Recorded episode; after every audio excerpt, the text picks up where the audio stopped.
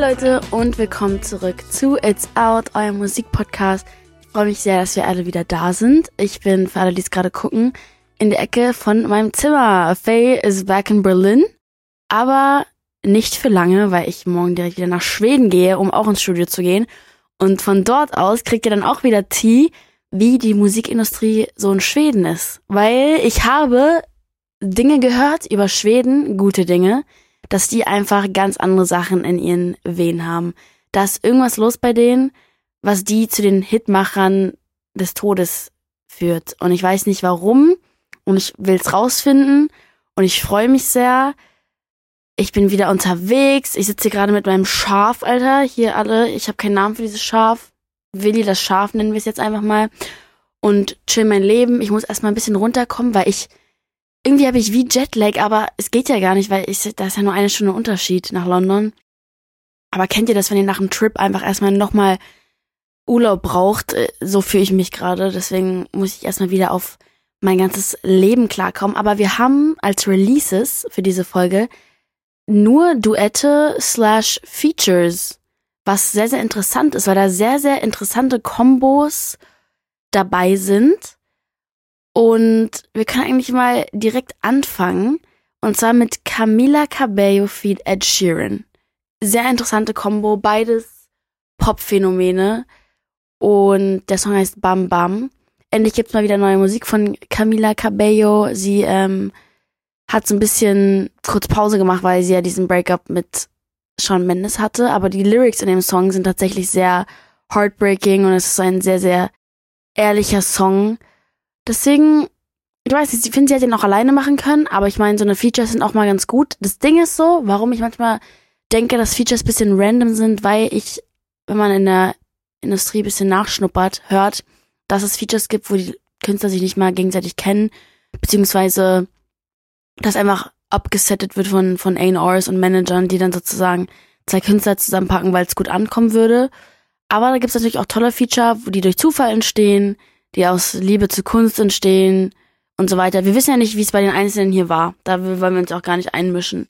Aber ja, deswegen, es gibt zwei Seiten von Featuren. Es gibt so diese, diese geplanten Features und die, die so sind, weil die Leute befreundet sind und weil sie den Song zusammen toll finden und so weiter und so fort.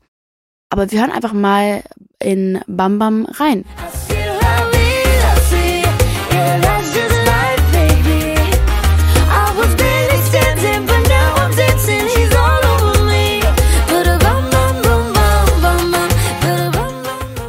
Einfach so ein Dance-Song. Ist ganz gut ähm, für die Sommerzeit. Das Einzige, wo ich gerade das Problem sehe, was heißt Problem? Aber daher, dass die Welt einfach gerade ein bisschen wie auf dem Kopf steht, ist es irgendwie schwierig, das anzunehmen, dass es so eine Dance-Songs gibt. Ich weiß nicht, wie ich das erklären soll.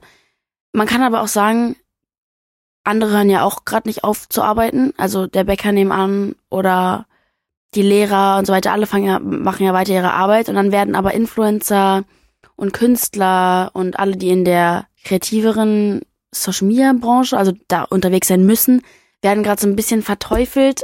Leicht, nicht so doll, aber leicht, dass sie halt trotzdem weitermachen, obwohl gerade was ganz anderes abgeht, bla bla bla.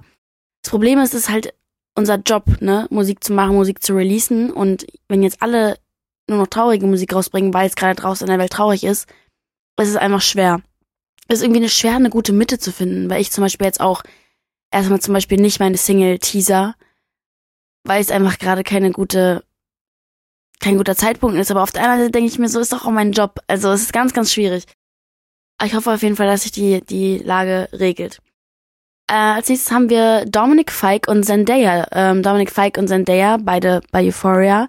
Viele wussten ja nicht, dass Dominic Fike eigentlich auch schon davor ein Künstler, also Musik gemacht hat und die Leute haben es nicht gecheckt. Aber jedenfalls Dominic Fike Ihr kennt bestimmt diesen einen Song von ihm, der damals überall im Radio war, deswegen, vielleicht kennt ihr ihn daher. Der Song heißt Elliots Song. Er heißt ja in Euphoria Elliot. Und jetzt kommen sozusagen die ganzen Soundtracks von Euphoria raus. Ich habe die Staffel immer, immer noch nicht geguckt, also bitte nicht spoilern. Und das ist echt, echt krass. Ähm, viele wissen auch nicht, dass Zendaya singt, aber ich wusste das zum Beispiel, weil ich hab sie schon sehr lange verfolge und sie einfach alles kann. Ich glaube, das ist so ein bisschen dieses Disney-Phänomen das Disney-Phänomen von diesen Kindern, die da mitmachen, Selena Gomez, Ariana Grande, Äh, also Ariana hat bei Victorious mitgemacht, Selena Gomez bei Wizards of Waverly Place unter anderem, Zendaya hat bei mehreren äh, Staffeln von irgendwelchen Serien mitgemacht. Und ich weiß nicht, warum aus denen, oder zum Beispiel Cole Sprouse, diese ganzen Leute werden die größten Stars auf dieser Welt und sind alle Disney-Stars gewesen. Und ich frage mich bisschen, was dahinter ist. Irgendwie muss da doch irgendein Hex gekommen sein. Oder die werden so krass trainiert, was Tanzen, Singen, Acting angeht, dass man einfach das Game drauf hat und dann einfach eine, anders eine Maschine ist. Ich finde das eh eine sehr, sehr tolle Kombo von Schauspielern und Singen.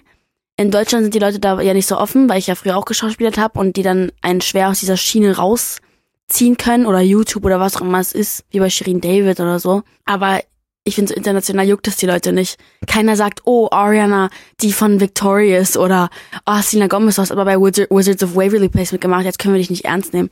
So, dafür, ich finde, die sind da so offen dafür. Und in Deutschland ist das so, du bist abgestempelt für das, was du mit zehn gemacht hast. Und das finde ich schade. Jedenfalls sind diese Disney-Kinder für mich absolut muah, sehr, sehr, sehr, sehr gut. Und deswegen haben wir jetzt in Elliots Song rein. I know this thing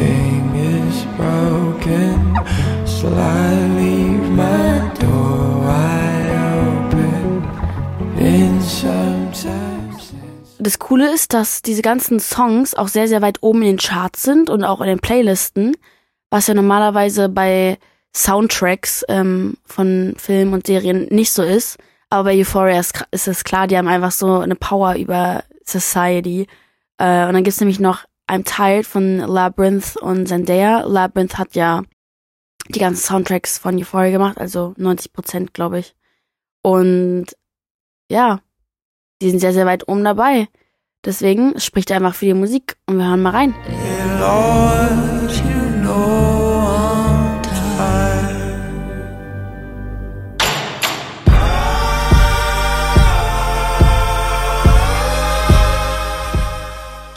bin heute irgendwie so müde. Es gibt einfach Momente, ich rede gern über alles, worüber wir gerade reden. Für mich ist es auch eine Art, runterzukommen.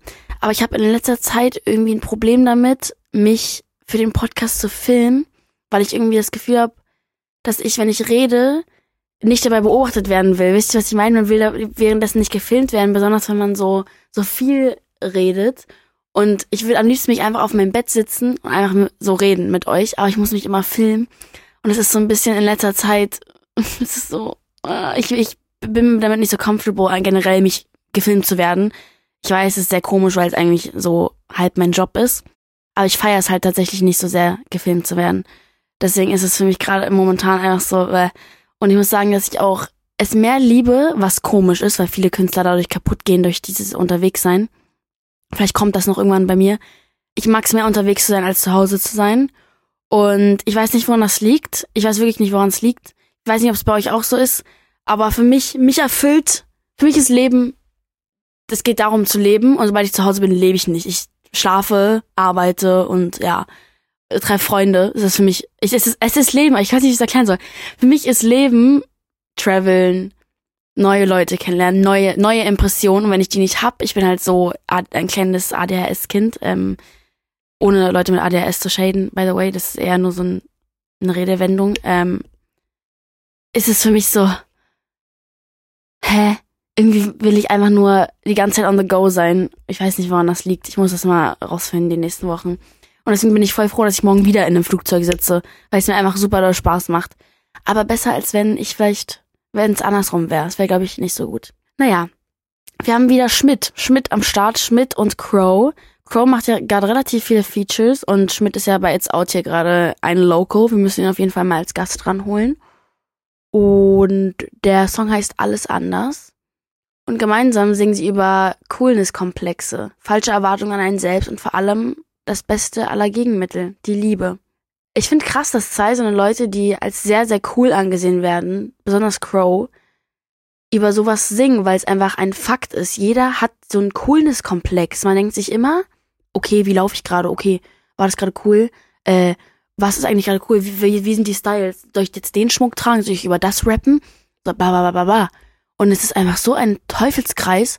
Und im Endeffekt Liebe, sobald man sich aber geliebt fühlt, ist mir aufgefallen, zum Beispiel als ich in London war, sobald ich neue Freunde getroffen habe, Producer und Songwriter, die das geliebt haben, was ich mache und wir uns einfach gegenseitig mit Liebe zugeschossen haben, war es mir so egal, was ich anhatte, wie ich gelaufen bin, was ich gesagt habe. Ich hatte null Anxiety oder Self-Doubt. Ich habe in dieser ein, ein, Woche, wo ich äh, zwei Wochen, ich bei London war, nicht bei London war, in London war, nicht einmal negative Self-Dialogue gehabt. Nicht ein einziges Mal gesagt, Faye, du siehst fett, scheiße, hässlich aus. Was war das? Was? Nein, nicht einmal. Und es ist so, deswegen finde ich diese Lyrics irgendwie interessant bei den beiden, weil es wirklich so ist. Liebe löst sehr, sehr viel. Es hört sich so kitschig an, aber es ist einfach auch so. Und es, by the way, es tut mir sehr leid, wenn ich ähm, mehr Denglische als sonst, weil ich einfach gerade aus, aus diesem Englischen rauskomme und am liebsten Englisch mit euch reden wollen würde, aber das natürlich nicht kann, was nicht schlimm ist. Aber ich, äh, meine Sätze sind einfach nicht so klar wie sonst, es tut mir super leid. Aber ich arbeite dran. Aber ja, wir hören mal kurz in alles anders rein. Alles anders, weil du mich